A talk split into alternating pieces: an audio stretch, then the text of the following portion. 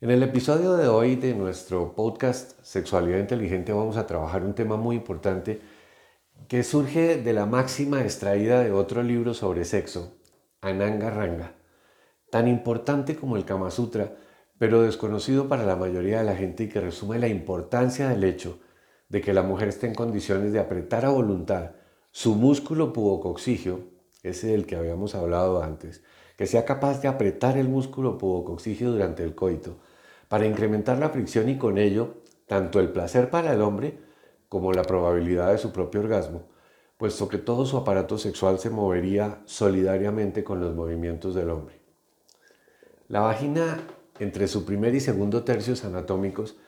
tiene un músculo en forma de anillos que la rodean y que se cierran cuando se contrae el músculo pubocoxigio, disminuyendo el diámetro del tubo vaginal. Durante el coito, esta disminución del diámetro aprieta el pene y la vagina se aferra a él causando que todos los movimientos que éste realizara se transmitan a todo el aparato sexual femenino excitando las zonas erógenas y facilitando la aparición del reflejo orgásmico.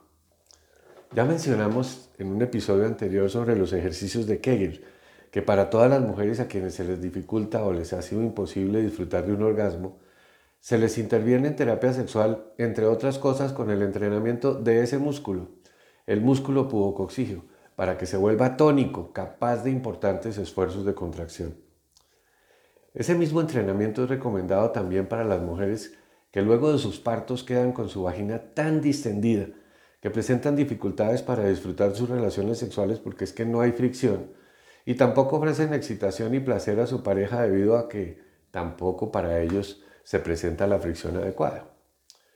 Con lo que pudiera parecer intención paradójica,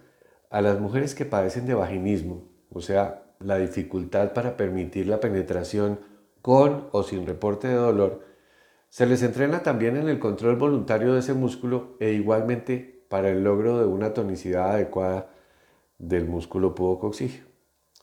En cualquier caso, tanto para ella misma como para su pareja, es muy importante que toda mujer tonifique y controle a voluntad la contracción del músculo pubocoxígeo. Recuerden que los ejercicios de Kegel se sugieren en tres etapas que la gente pudiera pensar que van a durar mucho tiempo porque la primera etapa dura un par de semanas o debe durar eso. La segunda etapa debe durar otro par de semanas y se recomienda que la tercera etapa sea para toda la vida. Eso es para mantener el músculo tónico de tal manera que lo pueda controlar bien y que genere las contracciones adecuadas en el momento adecuado que no solamente tiene ventajas para lo que tiene que ver con el reflejo orgásmico, sino una gran cantidad de ventajas para la salud sexual y reproductiva. Como dice la Nanga Ranga, dichoso aquel hombre cuya mujer constriñe. Deben aprender.